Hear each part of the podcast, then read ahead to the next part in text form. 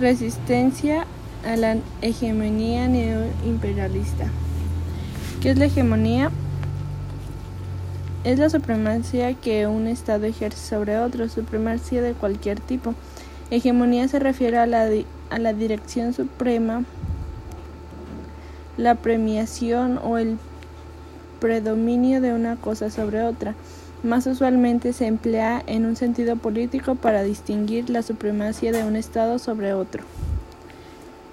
La nación de hegemonía viene a ocupar el espacio teórico abierto por la crisis fundada que sufre el pensamiento marxista a partir de la Primera Guerra Mundial entre la, entre la imperialidad que se le presenta de construir un proyecto político en términos de luchas y alianzas de las clases, como consecuencia de la apertura de una etapa histórica en la cual la proliferación de, nuevos, de nuevas contradicciones existe otra concepción de sujeto y la necesidad de entender la lucha social como prácticas articulatorias neoimperialismo.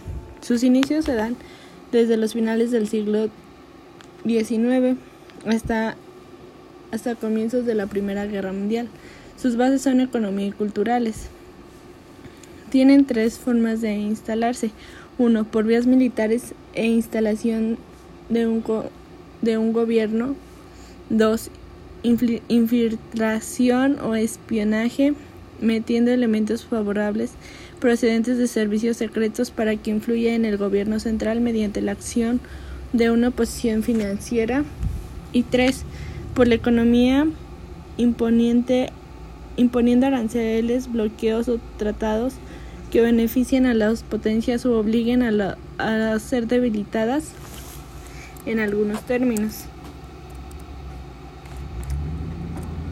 Las causas del neoimperialismo serían eh, el mundo dividido, que sería desarrollados y, y, atrasados, países desarrollados y atrasados, la economía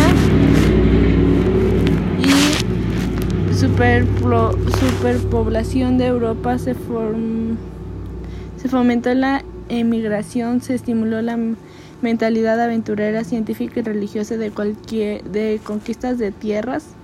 Capitalismo industrial estableció la dominación de países ricos sobre los pobres, factores económicos, buscar nuevos mercados, Asia y África eran los adecuados para la, para la abundante población. Factores políticos incentiva el nacionalismo y por último factores socioculturales que sería la misión civilizadora difundir para todas las iglesias católicas.